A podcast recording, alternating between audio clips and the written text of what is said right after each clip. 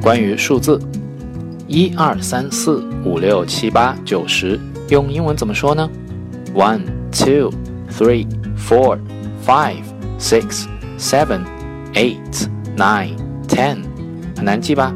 没关系，接下来让我们一起用英文来练习数数。一是 one，one，o n e，one。二是 two，two，t。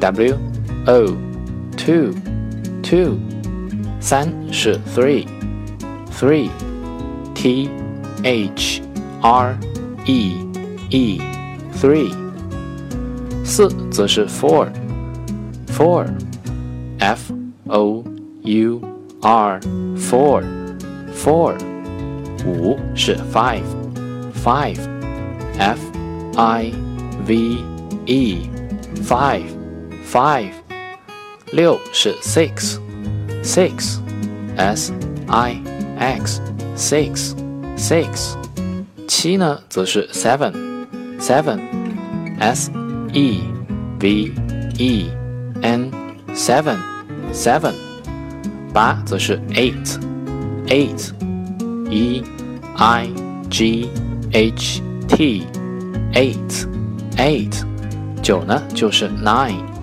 Nine, n i n e, nine，十则是 ten, ten, t e n, ten, ten, one, two, three, four, five, six, seven, eight, nine, ten。小朋友们，你们记住了吗？